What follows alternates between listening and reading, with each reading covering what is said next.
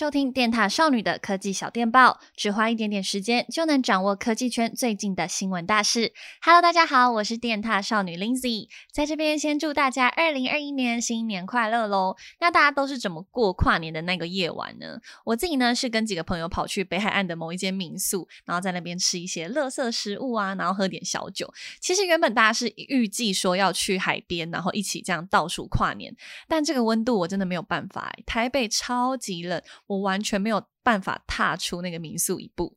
那大家对于二零二一有什么新的希望或是新的期待吗？其实我觉得二零二零真的发生很多事情。其实我觉得二零二一最重要的就是整个世界拜托好起来吧。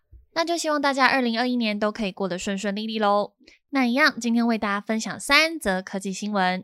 好，那第一则新闻呢，就是有两款手机都赶在二零二零年的最后一周发表。那其中一支呢，就是率先搭载了高通骁龙八八八的小米十一。那小米十一，大家有看到它在广告上面写四个大字吗？轻装上阵。我原本以为是会在手机的重量上面有什么巨大的突破，结果不是哦，是他们取消了随盒附上的充电线。但是他们也出了一款，就是售价一样，但是是有附上充电线的套装版。这个，所以。其实最后的选择权还是回到消费者手上，就是看你有没有这个需要。嗯，那小米十一呢？它采用的是六点八一寸的曲面萤幕，然后萤幕支援指纹辨识啊，还有心率检测。那相机的部分呢，采用的是三镜头配置，有主镜头一亿八百万画素，那另外是一千三百万画素的超广角镜头，那最后呢是五百万画素的长焦镜头。在售价部分，八加一二八 GB 大约是台币一万七千元，一样一如往常，就是小米的 style，就是给料大方，价格又甜。再来第二款手机是 vivo 推出了 X 六十系列的五 G 新机，然后它是首款搭载了三星 Exynos 一零八零处理器的手机哦。然后相较于上一代 X 五十是只有 X 五十 Pro 才有微云台相机，但是这一次不一样了，X 六十的全系列都有搭载他们第二代的微云台相机。那在相机部分呢，也采用了三镜头的配置，而且都使用了蔡司光学镜片，所以让大家蛮期待它在拍摄上面的表现。然后一共推出了三种的记忆体和储存空间的容量配置版本。那最基本的八加一二八 GB，售价大约是台币一万五千元。那 vivo 也另外预告说，他们在一月份呢、也会发表 vivo X 六十 Pro Plus，就是更高阶一点的版本。那也会使用晶片是高通骁龙八八八，所以大家也可以期待一下它的效能还有拍照效果喽。除了前面提到的两款新手机之外啊，那另外 OPPO 在十二月中所发表的 Reno 5系列，最近也已经通过了 NCC 的认证喽，所以之后大家都有机会看到它在台湾上市。所以前面跟大家分享的三只手机，大家最期待哪一只呢？好，接下来第二则新闻，大家有注意过自己的手机处理器是用哪个厂牌的吗？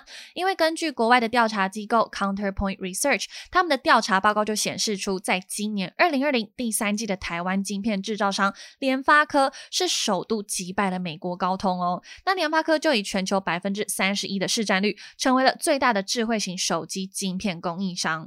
那 Counterpoint Research 他们就也有分析说，诶，那为什么这次联发科是可以击败美国高通呢？其实主要有。两个原因啦，就是第一个就是中阶手机的市场需求是明显的上升的，不论是在印度啊、拉丁美洲或是非洲，其实那个数据都是蛮明显的。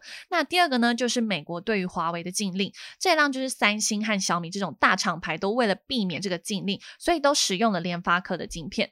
我觉得这样看到这样成绩，我还蛮开心的，因为就是有一种台湾之光的感觉。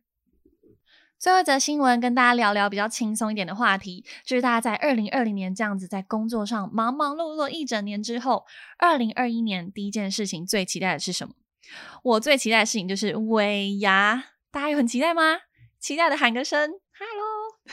当然吃饭不是重点，重点是什么？抽奖啊！我之前过去的尾牙完全没有抽过奖品过，我不知道是发生什么事情，手气太差吗？还是发生什么事？那 PC 后呢，最近就帮大家整理了尾牙抽奖的热门排行榜。那这边呢，我就公布前五名是什么。好，第五名呢是 Honeywell 的空气清净机。这边有听众也是过敏族的吗？我是超级严重的鼻子过敏族群，就是从小到大我走过的地方都一定会有卫生纸。然后我爸就是超级受不了。然后因为就是我自己是。大过敏了，所以我们家就是也是必备空气清净机。那 Honeywell 的空气清净机呢，它可以在十二分钟做一个循环，让你把室内的空气都变干净哦。那再来第四名是 Panasonic 的除湿机。大家有人住台北的吗？有听众也是住在台北的吗？台北前阵子可是下了超过二十天的雨，连续完全没有停过。我整个大傻眼呢，因为晒衣服也不会干，然后就整个不知道要干嘛，然后衣服堆积如山。开始帮自己找借口，根本就是懒得洗。没有没有，是真的不会干，就是完全不知道怎么办呢。所以这个时候不用我多说吧，这么连续下雨的日子，当然是要在家里摆一台除湿机啊。好，接下来第三名呢是 Dyson V 十一的手持无线吸尘器。我觉得在尾牙这个时候。